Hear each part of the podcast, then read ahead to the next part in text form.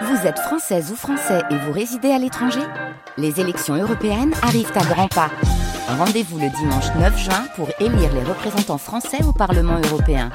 Ou le samedi 8 juin si vous résidez sur le continent américain ou dans les Caraïbes. Bon vote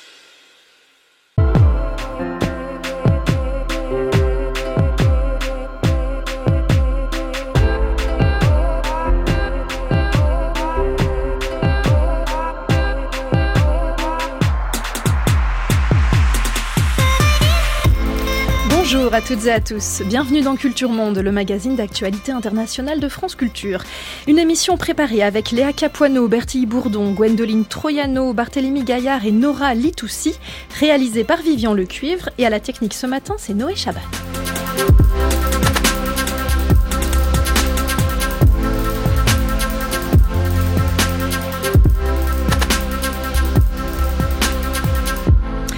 Comme chaque vendredi, notre séquence Retour de terrain dédiée au reportage avec aujourd'hui Arnaud Guiguiton, journaliste à France 24 qui revient de Norvège, et puis notre table ronde d'actualité en partenariat avec le journal Le Monde. Bonjour Marc Semo. Bonjour. À nos côtés, comme chaque vendredi, pour animer la discussion, nous reviendrons ce matin sur la situation au Sénégal, où il y a tout juste une semaine, l'annonce du report des élections par le président sortant Macky Sall provoquait colère et stupéfaction dans tout le pays. La démocratie sénégalaise, souvent présentée comme modèle de stabilité dans toute la région, entre-t-elle dans l'une des pires crises de son histoire? Nous en discuterons avec nos invités. Antoine Glazer, bonjour. Bonjour. Et bienvenue. Vous êtes journaliste, spécialiste de l'Afrique, co-auteur avec euh, Pascal Hérault de Le piège africain de Macron. C'était euh, paru aux éditions Fayard plusieurs fois, réédité dans la dernière l'année dernière. Et à vos côtés, Souleymane Gassama, bonjour. Bonjour. Et bienvenue également. Vous êtes vous chercheur associé à l'IRIS et écrivain.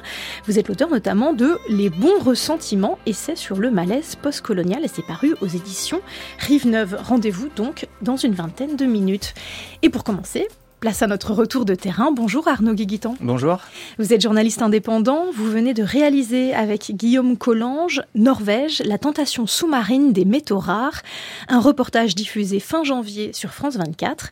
Grand pays producteur de pétrole et de gaz, la Norvège s'intéresse désormais à l'extraction sous-marine de métaux rares. Le 9 janvier, le Parlement adoptait une loi autorisant la prospection minière des fonds sous-marins. La zone visée s'étend de la mer de Barents à l'archipel du Svalbard.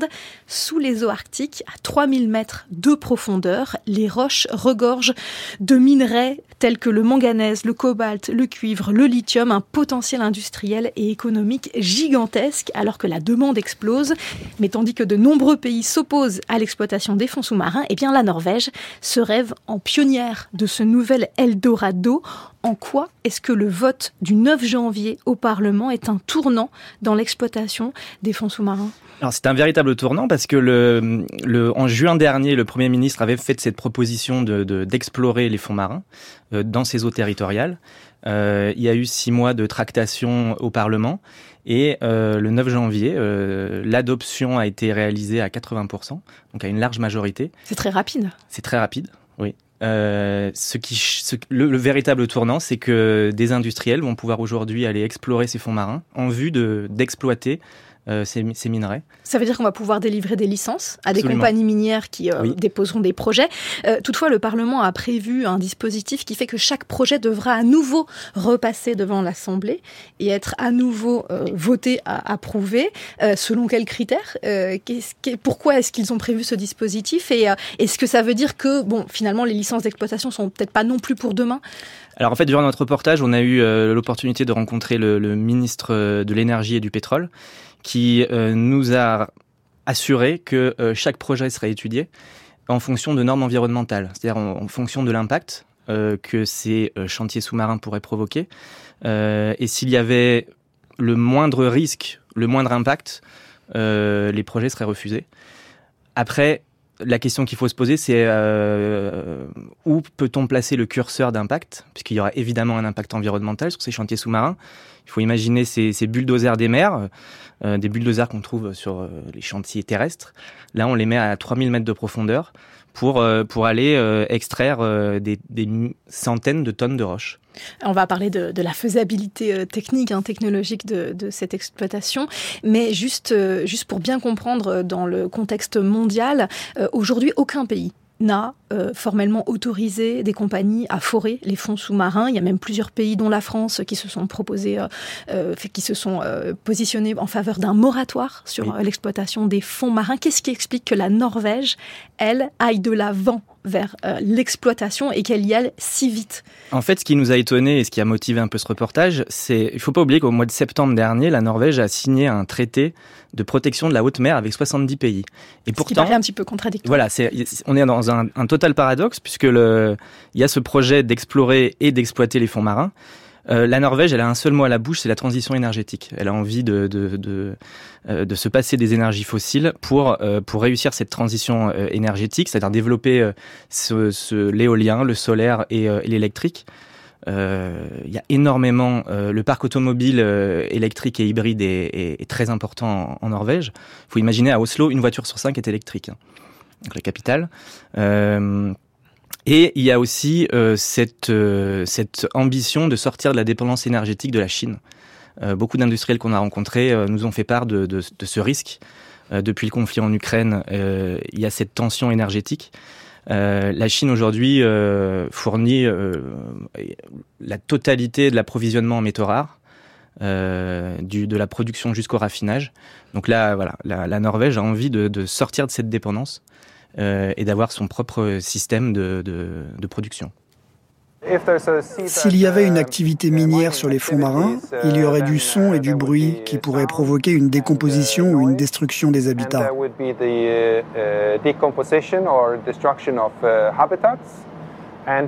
Nous savons que la topographie est complexe avec des crêtes, des monts sous-marins et des canyons. Au sein de ceux-ci, il y a une forte densité d'organismes filtreurs, tels que des éponges, des coraux et des anémones, qui vivent généralement longtemps, des milliers d'années pour les coraux.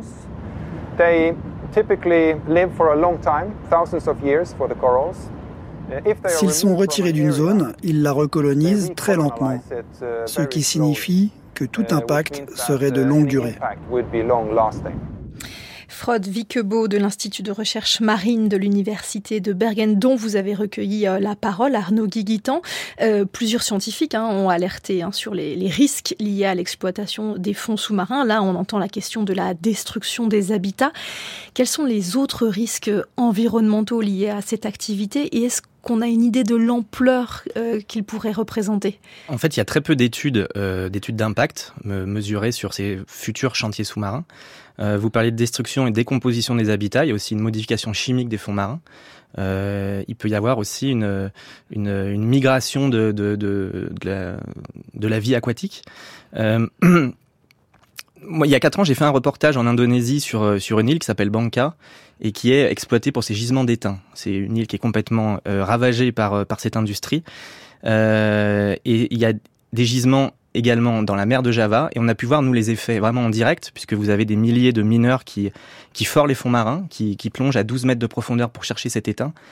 Et la mer de Java, là-bas, dans un village qui s'appelle Batu Belubang, elle est boueuse. La mer de Java aujourd'hui est boueuse, opaque.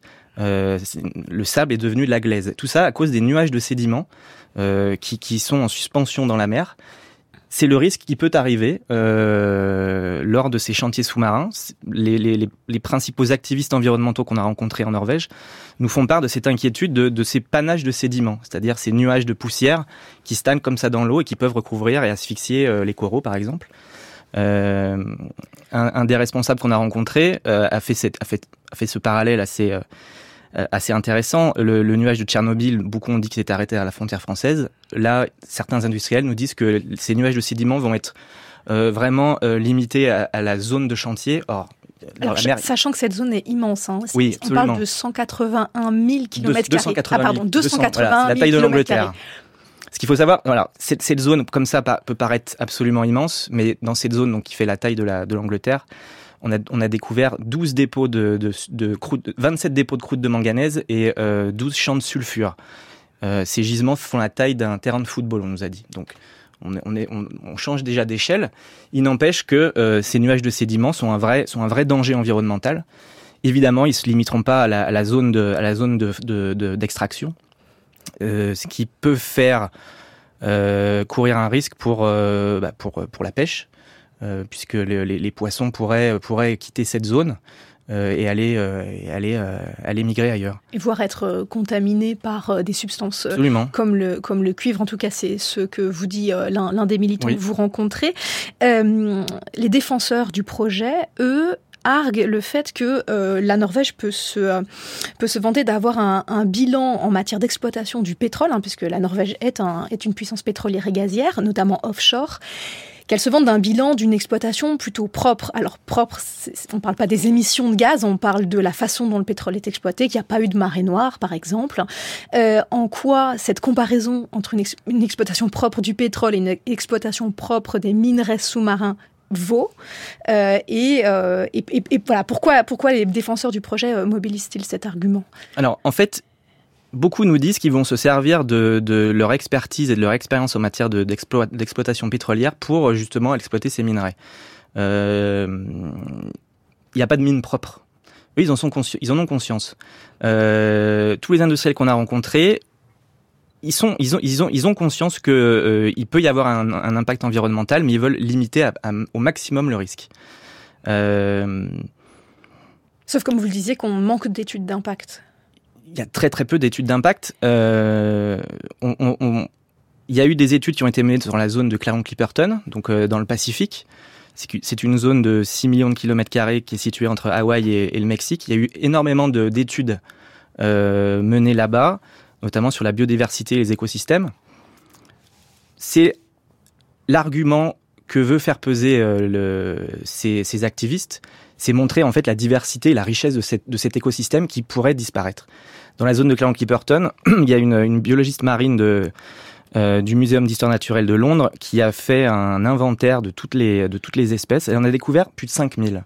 5500 espèces, dont 90% n'avaient jamais été observées auparavant si jamais il y avait ces chantiers sous-marins réalisés dans cette zone, euh, il y a des espèces qui risqueraient de disparaître. Alors, euh, revenons juste un instant sur le cas de la Norvège.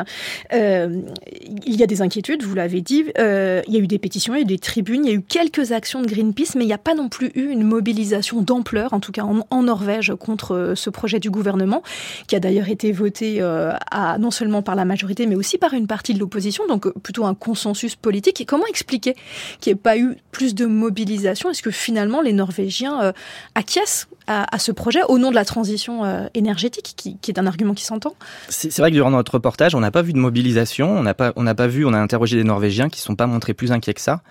Euh, nous, on a, participé à une, manifestation à Paris euh, devant l'ambassade de Norvège, qui est organisée par l'ONG Sustainable Ocean Alliance et Greenpeace, qui eux se mobilisent pour pour bah, faire entendre raison à la Norvège. ils, avaient une pétition et ils voulaient rencontrer l'ambassadeur pour, pour lui dire en fait d'arrêter euh, ce projet.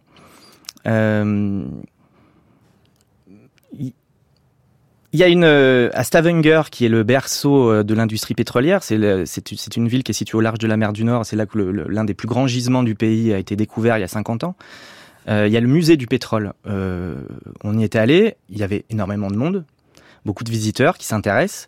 Et sur le parvis de ce musée, il y avait une affiche qui retrace toute l'histoire de cette euh, conquête pétrolière, euh, avec ce slogan euh, La découverte qui changea la Norvège, en parlant du pétrole. Aujourd'hui, il y a énormément de Norvégiens qui sont persuadés que euh, la découverte de ces minerais sous-marins seront le prochain or noir. Oui. Euh, euh, alors la question de, technique, elle se pose, elle va se poser assez rapidement. Hein, pour l'instant, euh, donc les ressources, on les connaît, on sait où elles se trouvent, mais techniquement, est-ce que c'est exploitable tout de suite demain si les compagnies obtiennent des licences? Est-ce qu'elles ont vraiment les moyens technologiques d'aller récupérer ces minerais à un coût abordable? Non, pas du tout. là, on est plutôt sur une, durée de entre 5 et 10 ans avant que les prochaines exploitations commencent. Euh, il, faut, il faut imaginer, c'est tout un, un, processus technologique euh, très sophistiqué. Il faut, des, il faut donc des, des, des machines capables d'extraire ces minerais. Pas forer, hein. on dit extraire puisque les, les minerais sont à la, surface du plancher océanique. Euh, il faut, pour remonter ces milliers de tonnes de minerais et d'eau, euh, des réseaux hydrauliques capables de passer de 3000 mètres de profondeur à zéro sur un navire de surface. Euh, où il faudra stocker ces milliers de tonnes de minerais, il faudra nettoyer l'eau de mer qui sera ensuite rejetée à la mer. c'est des coûts pharaoniques.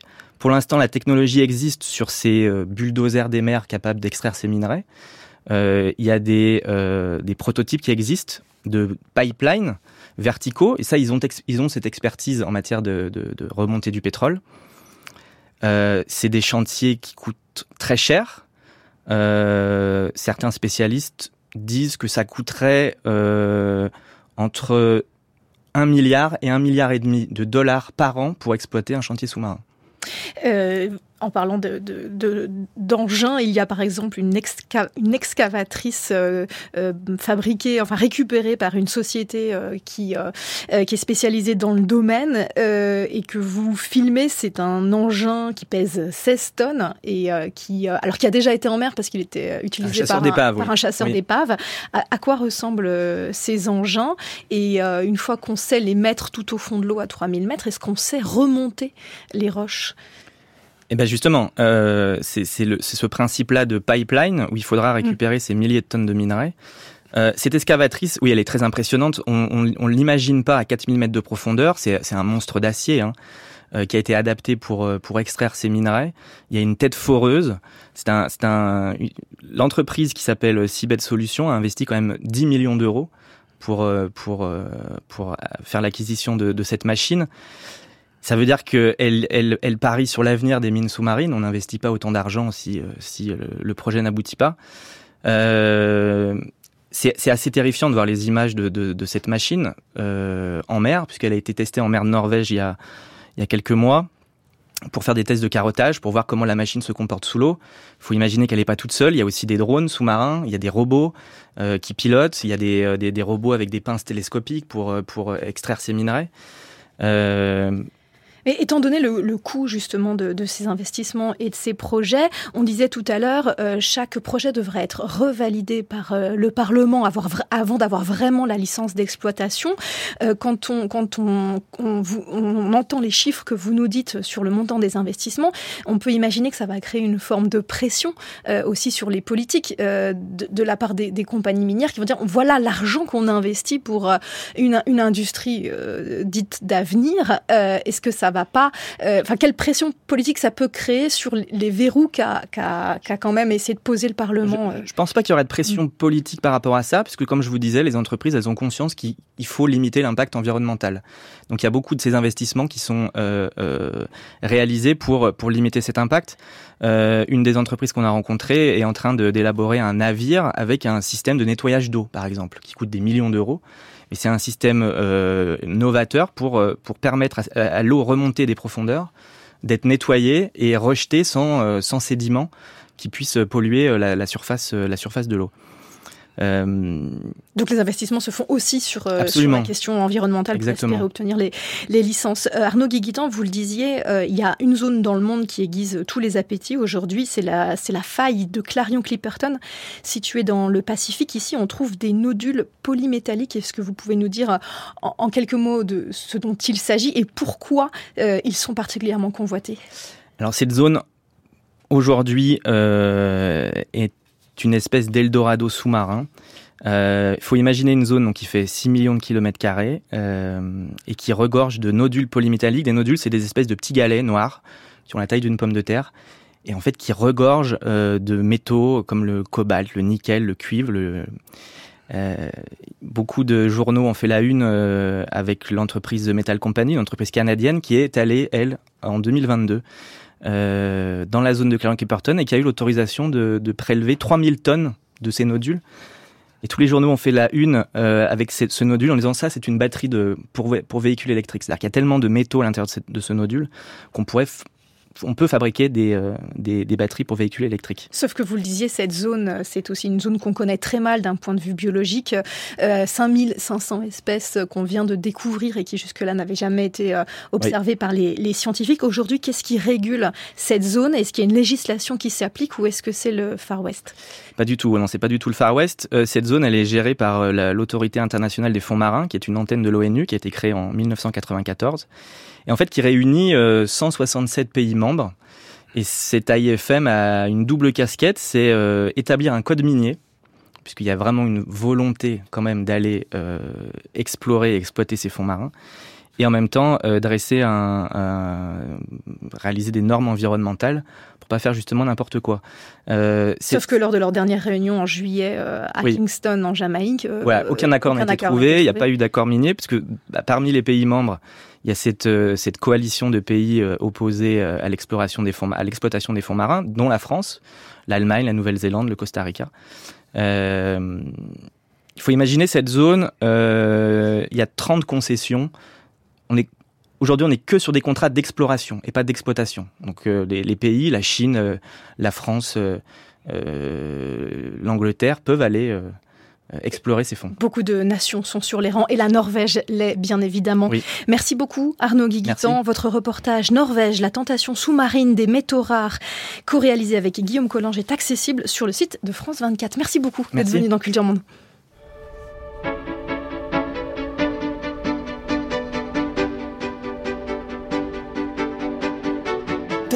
skikkelig tak i meg, ta tak kraft å finne i denne verden, jeg tenker ikke klart. Jeg har gått meg helt vill og finner ikke veien hjem. Kjempa en kamp jeg aldri vil vinne, har blitt min dårligste venn. Prøv å gripe tak i sola, men armene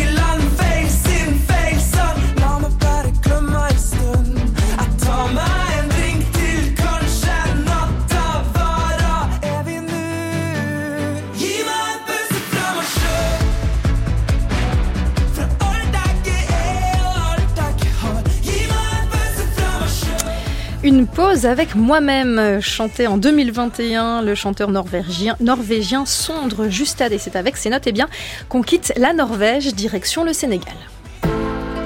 France Culture, Culture Monde, Mélanie Chalandon. J'ai signé le décret 2024-106 du 3 février 2024, abrogeant le décret 2023 2283 du 29 novembre 2023 portant convocation du corps électoral. Pour ma part, mon engagement solennel à ne pas me présenter à l'élection présidentielle reste inchangé. Macky Sall, il doit partir. de lui, il, doit partir. Nous sommes souverains. Nous allons nous battre jusqu'au dernier bout. Il va quitter ce pays. Il a fait un coup d'état constitutionnel. J'ai voté pour lui, mais il nous a dessus, il a dessus le peuple. Soit il nous tue ou il nous emprisonne, on reste ici. Il y aura une élection, Inch'Allah, le 25 février. À la surprise générale, le président du Sénégal, Macky Sall, annonçait la semaine dernière le report de l'élection présidentielle qui devait se tenir le 25 février. En cause, selon le gouvernement, des soupçons de corruption au sein du Conseil constitutionnel, l'instance chargée de valider les candidatures. Mais une décision et un argumentaire vivement contestés par l'opposition et une grande partie de l'opinion publique. Beaucoup y voient une manœuvre du président sortant pour éviter toute alternance. Si la crise qui vient d'éclater paraît sans précédent dans l'histoire sénégalaise. Voilà en réalité des mois, voire des années que la tension monte entre le pouvoir et l'opposition sur fond de répression et de des manifestants et de crise sociale. Marc Semo. Oui, Mélanie, bah, cette crise, c'est un peu une conséquence de ce que l'on appelle volontiers la malédiction du troisième mandat, c'est-à-dire ces présidents et hommes forts, notamment en Afrique, mais pas seulement, qui s'accrochent au pouvoir, précipitant ainsi leur pays dans le chaos ou un système de pouvoir toujours plus autoritaire.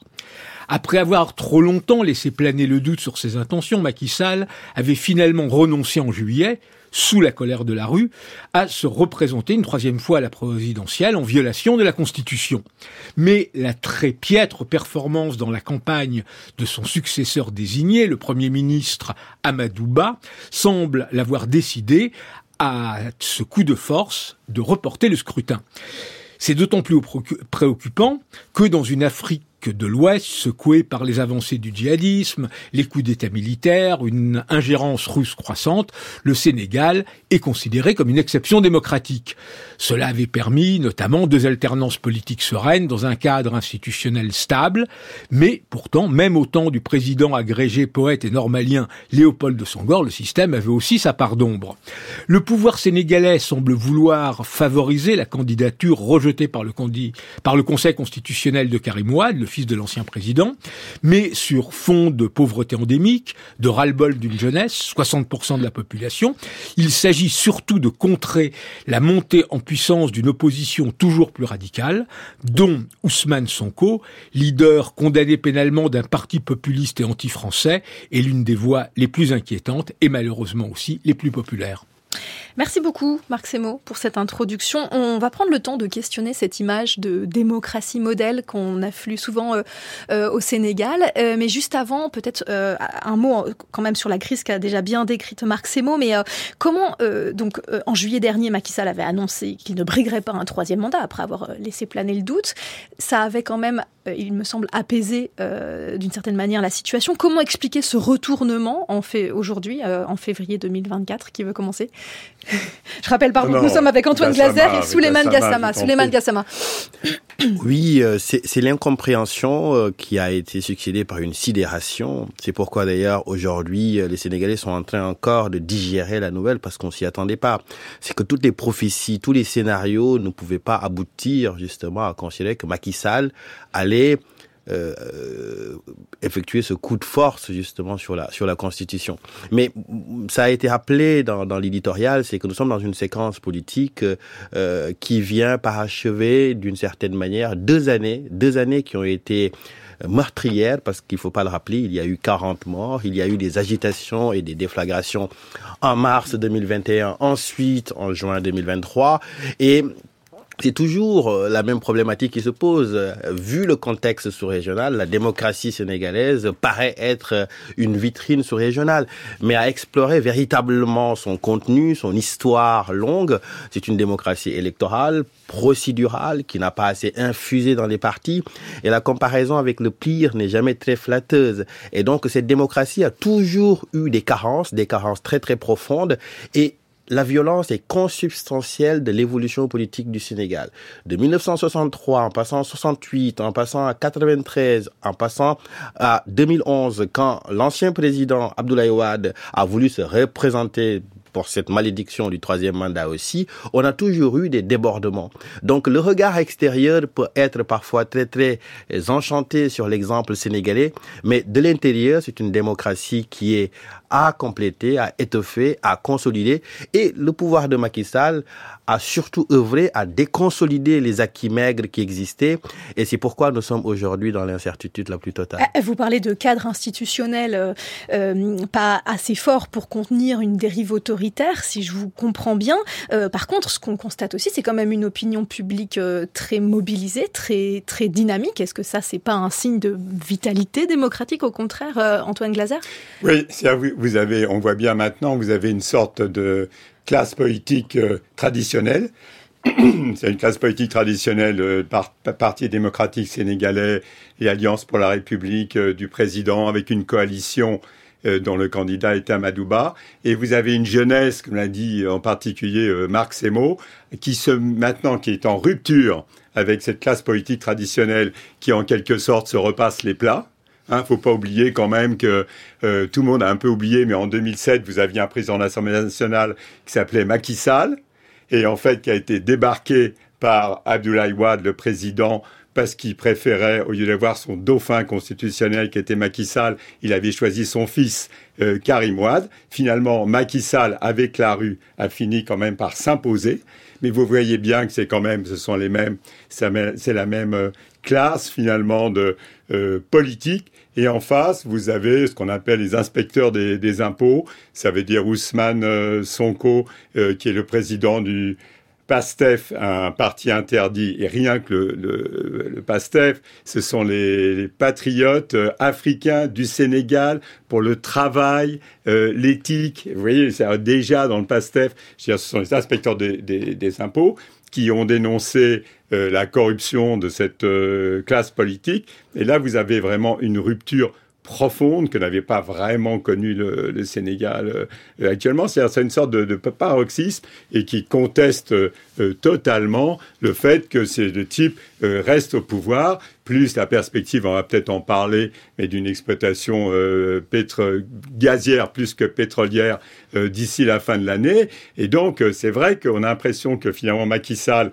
avait renoncé à ce troisième, ce troisième mandat, mais vraiment sous une pression internationale. Et là, où il rentre dans une, une quelque chose de, de, rupture. Ça veut dire il se bunkérise. Alors les plus, les plus, un certain nombre évidemment de critiques vont dire qu'il s'africanise compte tenu de tout ce qui se passe dans la région, de ses homologues comme au Côte d'Ivoire, avait reproché à Macky Sall de pas faire son troisième mandat parce que eux, ça les mettait en porte-à-faux.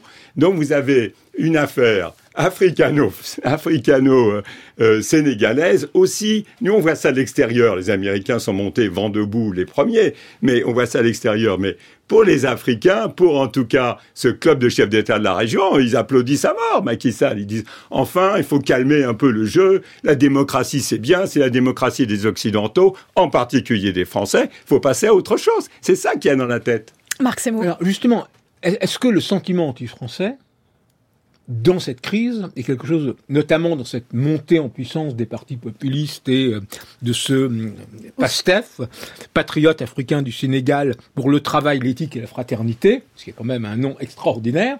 Est-ce que il y a une dimension euh, réelle de ça, comme on l'a vu par ailleurs au Mali, au Niger, au, au, au Burkina? Et est-ce qu'il y a en plus des ingérences russes sur ce thème? Souleymane Gassama?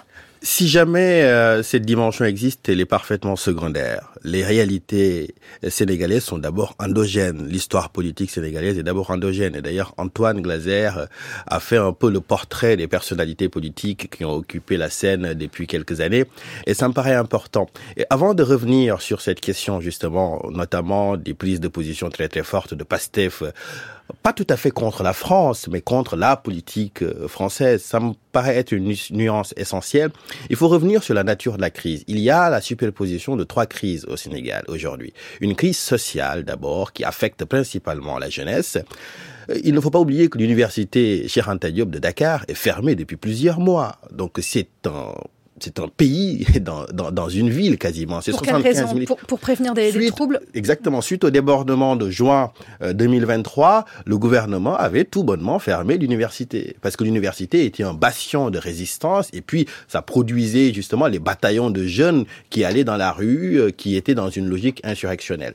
Ça, c'est la première crise. C'est une crise sociale. Elle vient se greffer à cette pauvreté endémique dont Macky Sall n'a pas pu se défaire pendant ses deux mandats. Et donc, il y a le ras-le-bol, justement, de cette situation économique qui, qui n'avance pas. La deuxième crise, c'est une crise qui est démocratique, pour le coup. C'est-à-dire, on a eu un président qui, pendant des années, s'est enfermé dans un autoritarisme, ensuite dans une certaine forme de radicalité très, très hermétique, et puis une répression sanglante avec un invariant dans la scène politique sénégalaise qui est l'épine d'une certaine manière dans les démocraties sénégalaises, c'est l'immixtion régulière du pouvoir exécutif dans le pouvoir judiciaire. Et ça, ça a été industrialisé d'une certaine manière sous le régime de Macky Sall. Et la troisième crise, qui est une crise importante, et c'est d'ailleurs la crise euh, qui est l'effet déclencheur de ce qu'on observe aujourd'hui, c'est la crise institutionnelle. C'est euh, le conflit qu'il y a entre le Conseil constitutionnel, l'Assemblée nationale, tout ça chapeauté et piloté par l'exécutif et par le président de la République. Ça a été rappelé dans l'éditorial, c'est très important. C'est que l'ennemi juré du pouvoir, l'ennemi juré de Macky Sall, c'est Ousmane Sonko. Et depuis mars 2021, cet homme donne des sueurs froides et nocturnes, justement, au président de la République. Et dans la logique de le neutraliser et d'étouffer sa candidature, euh, ce qu'ils ont réussi d'ailleurs à faire parce que sa candidature n'a pas été validée par le Conseil constitutionnel. Il n'avait pas prévu le scénario, justement, le plan B d'une certaine manière, qui était en train d'ourdir le parti euh, PASTEF, c'est-à-dire Ousmane Sonko ne participe pas, mais il y a son dauphin, il y a son héritier, et son héritier a été crédité de scores très très honorables. C'est qui a. Bassirou Diomaye Faye, et qui a apeuré un peu le camp présidentiel. D'une certaine manière, on joue la logique de la montre la logique justement de repousser euh, tant que l'on et ils ont eu une aubaine justement dans ce désir-là, c'est que l'invalidation de la candidature du, du fils de l'ancien président de la République, Karim Ouad, avec euh, ses partisans du PDS qui ont introduit ce recours-là, c'était le prétexte formidable pour le pouvoir de dire il y a là, manifestement, une forme de corruption au sein du Conseil constitutionnel. Mais est-ce qu'il faut régler cette corruption par un report définitif, unilatéral, anticonstitutionnel?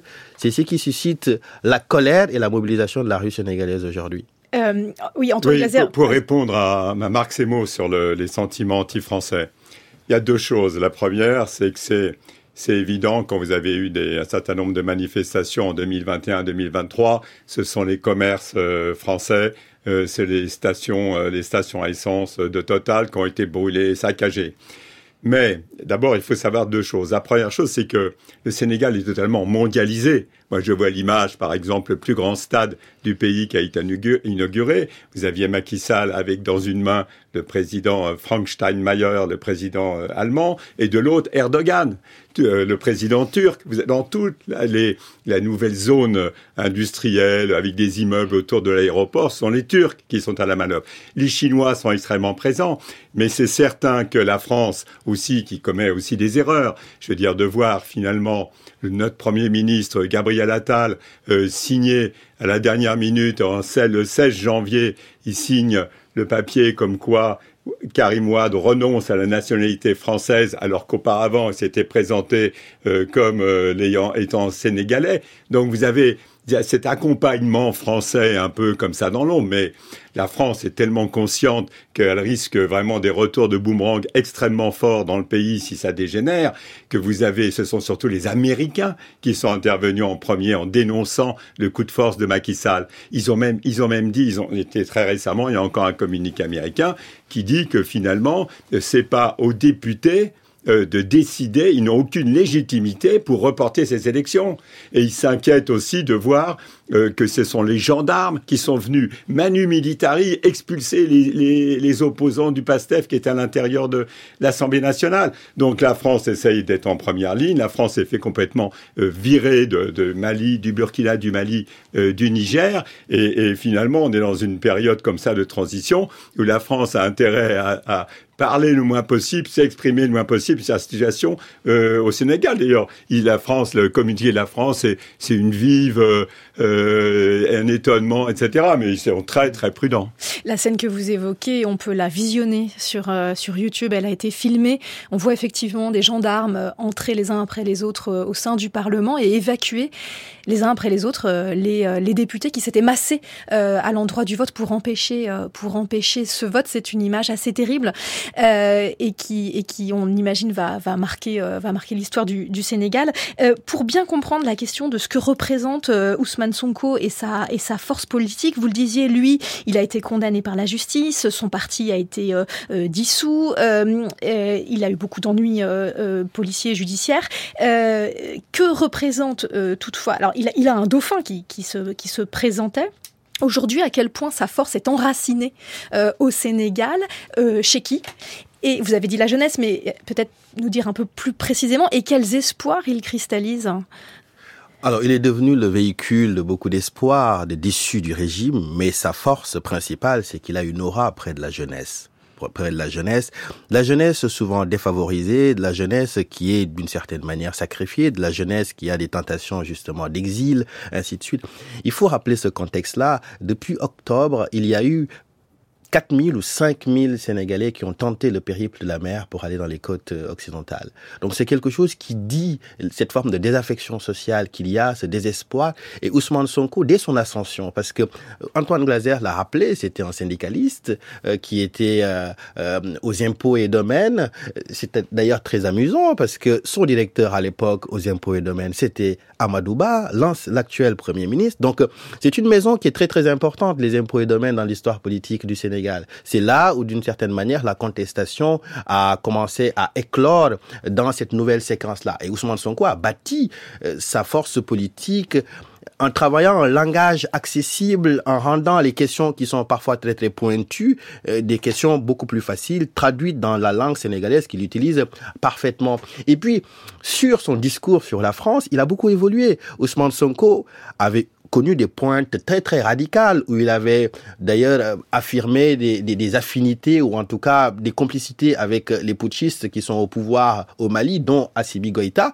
Et il s'est rendu compte après que c'était peut-être pas forcément porteur, il a rétro-pédalé parce que il avait dit qu'il ne parlerait plus jamais aux médias français, il ne parlerait ni à RFI ni à France 24, jugés comme des instruments de la France-Afrique médiatique.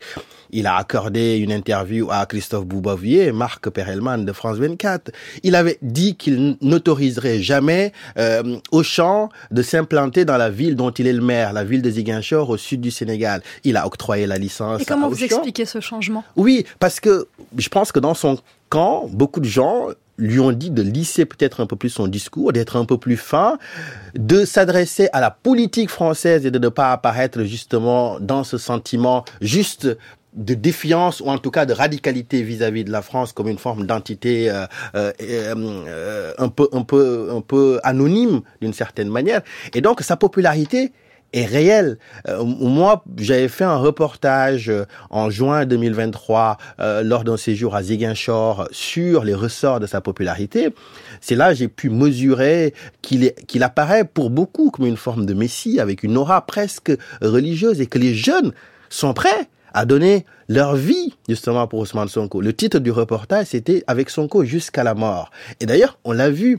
Et ça a d'ailleurs constitué l'ADN d'une certaine partie, d'une certaine manière du parti PASTEF, c'est-à-dire cet ADN de, de la contre-violence, de la radicalité, des désirs insurrectionnels, qui ont pu d'ailleurs lui coûter parfois en termes d'apaisement et en termes d'aura au-delà uniquement de son parti. Antoine Glaser? Oui, c'est très important aussi le, ce que Gassama disait sur les impôts, parce que en fait, quand il a commencé à dénoncer la corruption euh, autour de Macky Sall, autour de Macky Sall, etc., vous avez eu immédiatement, il a été immédiatement euh, viré euh, pour se sortir de sa réserve, etc., son droit de réserve qu'il n'avait pas respecté. Et à partir de ce moment-là, après, il a écrit un bouquin qui s'appelait Chronique une chronique euh, pétrolière sur comment la classe politique au pouvoir, et en particulier le propre frère du président, était en train de mettre la manne sur, euh, sur le pétrole du pays, etc., avant même que le pétrole soit sorti. Et ça, ça a cristallisé une, une haine, on peut pas parler autrement, de Macky Sall vis-à-vis d'Ousmane Sonko. Ça veut dire en Afrique s'en prendre à sa propre famille, etc. Et y a, et je pense que ça participe beaucoup aussi à cette euh, décision de Macky Sall. Ça veut dire, pour lui, c'est vraiment le chiffon rouge. Il préfère évidemment euh, s'allier avec son, son ancien ennemi euh, Karim Wade, quitte à mettre Karim Wade même au pouvoir si c'est si c'est nécessaire, plutôt qu'Ousmane Sonko. Ça veut dire pour lui, c'est terrible. Et il faut pas se leurrer non plus. Derrière lui, il y a quand même les Occidentaux à Paris qui disent tout sauf Ousmane Sonko. Pourquoi? Parce que Ousmane Sonko est prétendument, et c'est vrai qu'il s'est rapproché des frères musulmans. Ça fait rigoler quand on sait quand même que Karim Wade a été, euh, quand il était euh, en exil, il était au, Qatar. Et le Qatar soutient financièrement énormément le Sénégal. Mais il y a quand même toujours cette, cette idée derrière qu'avec Ousmane Sonko, ce sont les islamistes radicaux qui vont arriver au pouvoir. C'est ça qu'il y a derrière tout ça par rapport au soutien euh, de Paris, de ceux qui ferment les yeux sur le fait qu'il n'y a plus de démocratie au Sénégal. Vous avez évoqué la question pétrolière. Euh, il y a pile dix ans, euh, deux champs pétroliers et gaziers ont été découverts au large des côtes sénégalaises, avec apparemment des, réserves assez gigantesques. les chantiers de mise en exploitation ont pris du, du retard, mais ils sont en cours. En quoi la promesse de cette manne pétrolière et des ressources pour l'État sénégalais change un peu la donne aussi sur la question du pouvoir, sur la question de ce que cette ressource va pouvoir donner en marge de manœuvre, peut-être pour de la redistribution, on, peut, on, peut, on peut espérer, euh, ou pour, euh, pour enrichissement personnel, je ne sais pas, mais voilà, en quoi ça change la donne, la question pétrolière? Alors, la question pétrolière est très importante. Très souvent, il y a une boutade, très souvent pour parler de la malédiction du pétrole dans beaucoup d'États africains. Alors, le Sénégal s'est doté d'un code minier, euh, d'un organisme de transparence justement sur ces questions-là, mais ça ne réussit pas justement à démanteler les soupçons qui peuvent persister sur les tentations à la fois claniques, sur les prédations. Et on l'a vu d'ailleurs que les malversations financières ont été au cœur d'ailleurs de la séquence politique actuelle, parce que Ousmane Sonko a dénoncé justement certains arrangements euh, qui étaient faits au bénéfice de quelques-uns et pas et pas de tous. Donc euh, la question pétrolière est importante, mais il faut peut-être pas la, surévaluer euh, pour l'instant, parce que la Société nationale du pétrole, Petrosen au Sénégal, fait un travail qui est salué par l'opposition comme par le pouvoir et par les observateurs d'ailleurs internationaux. Donc il me semble que ce serait prématuré aujourd'hui de voir dans la gestion du pétrole justement un certain un certain venin de la discorde au Sénégal sur Ousmane Sonko et les frères musulmans, je pense qu'il y a beaucoup de soupçons. Il faut, il faut, il faut, il faut nuancer deux choses. C'est-à-dire, il est l'objet de beaucoup de projections. Vu que c'est le candidat dégagiste, anti-système assumé et qu'il est contre la caste dirigeante qui existe depuis très très longtemps et qu'il a eu des propos d'ailleurs très très durs sur euh, les complicités de cette oligarchie qui se perpétue. D'ailleurs oligarchie libérale parce qu'il faut pas l'oublier euh, Macky Sall est l'héritier d'Abdoulaye Wade. Il a été son exécuteur testamentaire. C'est lui qui a fait toutes les bases besognes euh, d'Abdoulaye Wade quand il voulait liquider des gens. D'une certaine manière il a été à bonne école. Et quand Ousmane Sonko euh, dit cela ce qu'il ce qu'il ce qu'il ce qu'il espère derrière, c'est qu'on puisse tellement accabler le président à l'intérieur et à l'extérieur qu'il perde ainsi, ainsi ses soutiens. Et vu qu'il est un peu le bon cheval pour beaucoup, qu'il s'agisse des frères musulmans, qu'il s'agisse parfois de l'influence russe ou de la propagande russe, dans le contexte sous-régional, il devient le bon client pour beaucoup de gens. Est-ce qu'il en profite il faudrait faire, je crois, des études et des enquêtes pour le savoir, mais bien sûr qu'il y a des opportunismes qui parfois se coalisent et qu'il y a des coalitions un peu objectives qui se font comme ça parce que les intérêts convergent. Mais il faut prendre le temps de détricoter ce qui est un soutien réel, ce qui est une projection. Il me semble à ce niveau-là qu'au sein de PASTEF, tous les violons ne sont pas accordés. C'est pourquoi on voit qu'il avance à tâtons. Sur certains, certains sujets, il est radical, sur d'autres, pas assez. Marc Semo. Juste un petit point. Lui, il en est où au point de vue judiciaire et pénal? Oui, alors Ousmane Sonko aujourd'hui est détenu, est détenu euh, pour tous les bouleversements qu'il y a eu au Sénégal, toutes les déflagrations, donc il n'est pas encore jugé. La seule condamnation qu'on connaît pour l'instant, c'est une condamnation pour un motif pour, pour un motif pour le moins caduc de corruption de jeunesse pour une affaire de viol, d'ailleurs, qui a déclenché l'affaire en mars 2021, corruption de jeunesse. Et cette Vous dites pour le moins caduc, mais on, peut, on peut, on peut estimer que potentiellement cette jeune femme, donc qui a, qui a l'accuse de viol, euh, est peut-être une victime. Enfin, ah oui, oui, pas présumer de la, de, non, de, de corruption. Il n'a pas été accusé, il n'a pas été condamné pour viol. Oui. Voilà. Mais elle, elle l'accusait de viol. Oui, mais c'est ça. Donc euh, cette affaire-là a débouché sur corruption de jeunesse, pas de viol. Mm. Donc moi d'ailleurs j'ai écrit un texte à l'époque pour défendre la victime et dire qu'il fallait l'écouter en espérant que la justice fasse son travail, ce qui n'a pas été fait dans les bonnes conditions. Donc il y a eu un jugement de substitution d'une certaine manière. Et l'autre affaire pour laquelle il est condamné, c'est l'affaire de diffamation. C'est une affaire de diffamation, c'est ce qui l'exclut de la présidentielle.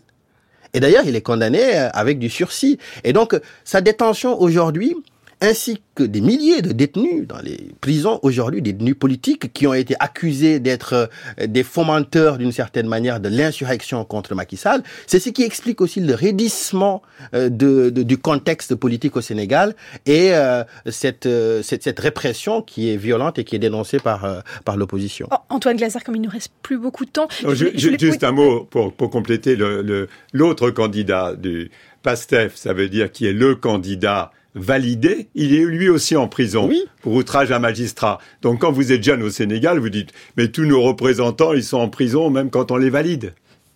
Euh, oui, une question sur la CDAO. Le, 6 février, la CDAO a encouragé, je cite, encouragé le Sénégal à rétablir urgemment le calendrier de la présidentielle. Est-ce que la CDAO aujourd'hui, vu le contexte euh, régional et les crises avec plusieurs pays, euh, notamment le Burkina Faso, le Niger, le Mali, qui ont décidé de quitter l'instance, a le pouvoir de faire pression sur le Sénégal? Non, la, la CDAO, maintenant, la communauté des États d'Afrique de l'Ouest, est largement discréditée parce que ben parce qu'il y a toujours eu deux poids deux mesures. Ils ont avalisé un certain nombre de, de, de troisième mandats et très franchement, on voit bien d'ailleurs leur communiqué très très prudent. Et la CDAO pèse de, va peser de moins en moins. Il faut voir ça sur un plan surtout économique et financier, et surtout que depuis quand elle avait menacé d'intervenir au Niger avec le grand Nigeria, dont le président Tinubu était le président en même temps, la CDAO ne l'a pas fait, et ça a piégé d'ailleurs euh, Emmanuel Macron qui croyait vraiment que le, le Nigeria allait intervenir au Niger pour établir le président euh, Bazoum sur son trône, et ça n'a pas fonctionné. Donc vous voyez que même à Paris, ils savent plus ce qui se passe en Afrique. Vous écoutez Culture Monde. Antoine Glaser et Souleymane Gassema sont nos invités pour parler de la situation au Sénégal, en crise depuis l'annonce il y a une semaine du report de l'élection présidentielle.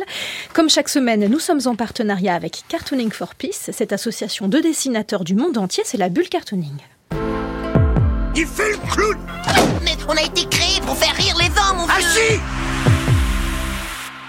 et le dessin de cette semaine nous vient d'Algérie. Il est signé du célèbre caricaturiste Ali Dilem. Dilem y a représenté euh, la surprise d'un électeur s'apprêtant à entrer dans un isoloir pour voter. L'homme que l'on devine être un Sénégalais aux couleurs de ses habits s'est approché de la cabine et a tiré le rideau.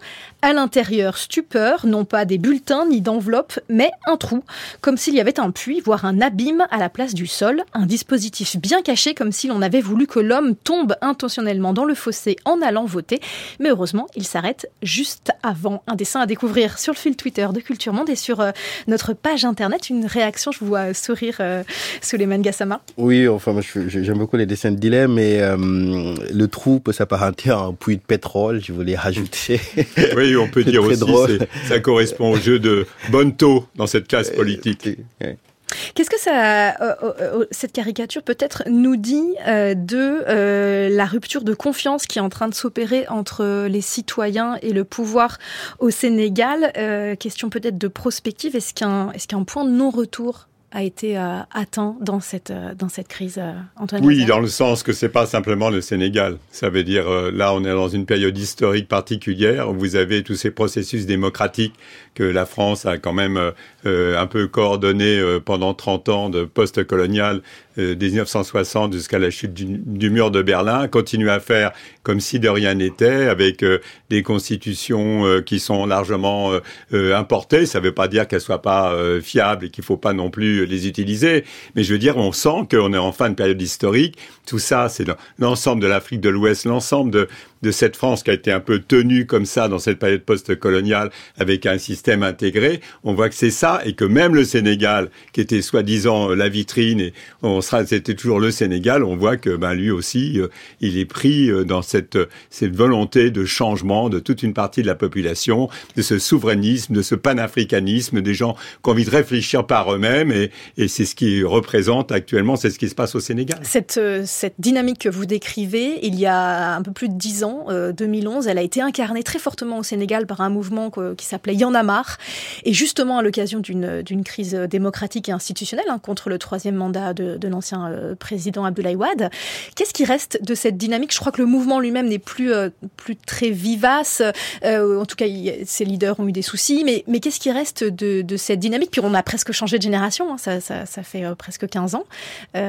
Aujourd'hui, marre, ça, représente encore quelque chose? Oui, ça représente quelque chose. Cette vigie citoyenne d'une certaine manière continue à exister, continue d'ailleurs à, à, peser à la fois dans le processus euh, de démocratisation, mais aussi euh, de demande de reddition de comptes euh, des pouvoirs en place. Donc, c'est quelque chose, je pense que on peut s'accorder en disant que la démocratie sénégalaise est au mieux une démocratie de basse intensité au mieux. C'est-à-dire C'est une démocratie qui est très très perfectible, qui a beaucoup de carences, beaucoup de lacunes, c'est ce que j'ai voulu rappeler au tout début. C'est une démocratie électorale. Et de l'extérieur, tant que les transitions électorales se passaient bien, l'Union européenne, la France satisfaisait. Et puis le reste, euh, circuler, il n'y a rien à voir.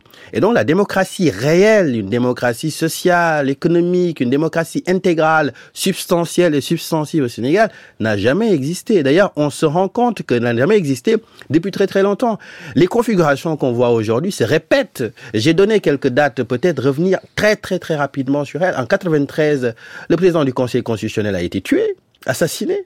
Donc, euh, faut le rappeler, en 88, il y a eu une année blanche euh, au Sénégal suite à des élections.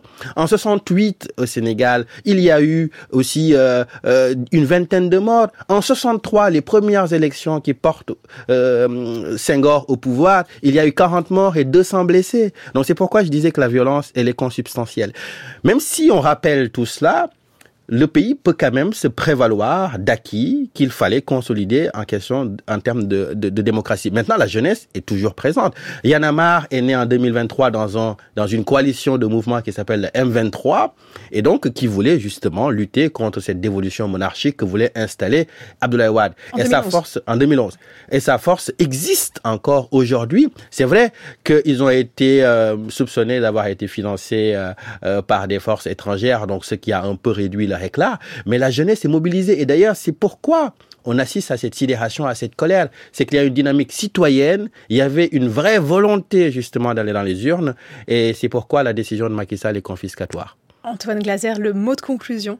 Oh bah, simplement, c'est euh, exactement ce que Gassama vient dire. Ça vient la démocratie, ce sont pas les élections. C'est pas seulement les élections. C'est ce qui se passe entre deux élections. Liberté euh, au niveau de liberté, bien sûr, au niveau des radios et autres. euh, quand ils ont fermé Internet, c'est ça. C'est cette liberté d'expression, c'est la justice. Et quand vous instrumentalisez la justice comme ce qui vient d'être fait au Sénégal, ça passe pas.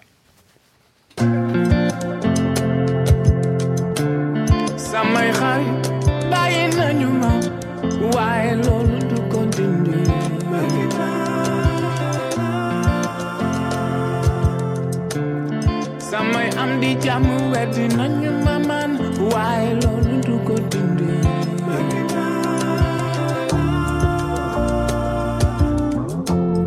samay dëkkandoo gedd nañu ma waaye loolu du dindi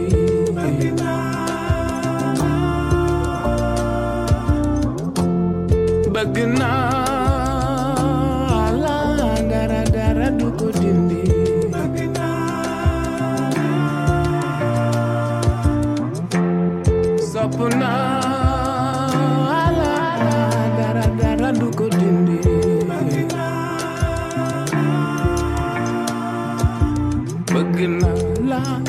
Der hopp ma vorne wae magi tot di ha Su ma ha mon vorne ma dem sete la ha ma la ne